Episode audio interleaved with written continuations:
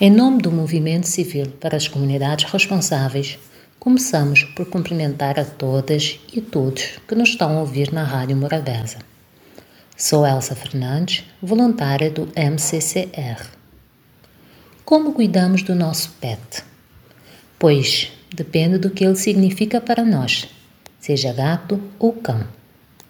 A relação entre os seres humanos e os animais tem evoluído ao longo do tempo e a forma como vemos os pets mudou significativamente.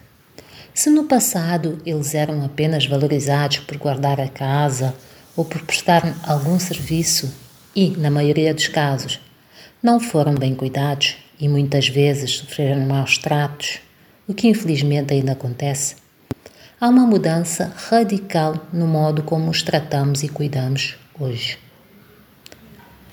Hoje, cada vez mais, eles são vistos como grandes companheiros e considerados membros da família. São cada vez mais adotados porque as pessoas desejam ter a alegria e o conforto de uma relação próxima que proporciona o amor sincero. Muitos relatam conversar com o seu pet e até afirmam que mudam de voz durante essa interação. Essa conexão especial dos humanos com os seus pets oferece uma série de emoções positivas. É muito reconfortante que eles estejam sempre presentes, prontos para ouvir, brincar e oferecer carinho num mundo onde as relações humanas vão se caracterizando pelo distanciamento. Sentimos o seu apoio especial nos momentos de solidão, tristeza ou stress.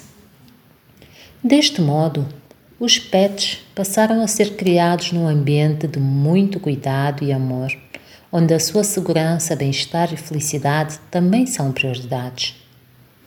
Como cuidar então do nosso pet, membro da família? Ao acolher um pet, a primeira coisa que pensamos é onde vai ficar a sua cama e que acesso terá aos diversos espaços da casa. Vamos escolher um sítio protegido e calmo para eles terraços, varandas e quintais não são apropriados. Por um lado, porque na maioria dos casos não são devidamente protegidos e limpos, mas também porque isolar o pet dos restantes membros da família e condená-lo à vida de confinamento causar-lhe-á um grande sofrimento psicológico, seja cão ou gato. O ideal é ensinar os comportamentos desejados ao nosso pet e manter tanto os espaços limpos como o animal. Assim, poderá ter acesso a todos os espaços da casa, o que nos permitirá a todos desfrutar deste companheirismo especial. Vamos escolher uma cama confortável e de acordo com o tamanho do pet e vamos logo preparar três ou quatro mantas fofas para serem utilizadas alternadamente. A cama e todo o espaço à sua volta devem ser limpados todos os dias, sacudindo-a e lavando o chão com água e detergente. E podemos ainda adicionar vinagre à água se quisermos desinfetar o espaço. Vamos mudar as mantas de dois em dois ou de três em três dias. Pelo menos uma vez por semana, vamos lavar as mantas e a cama também. Se assim fizermos, evitaremos a acumulação de ácaros que podem causar sarna e outros problemas de pele. É também um dos controlos eficazes contra pulgas, assim como podemos detectar a presença de carrapatos, o que nos permitirá tomar medidas atempadamente, evitando uma infestação por estes parasitas.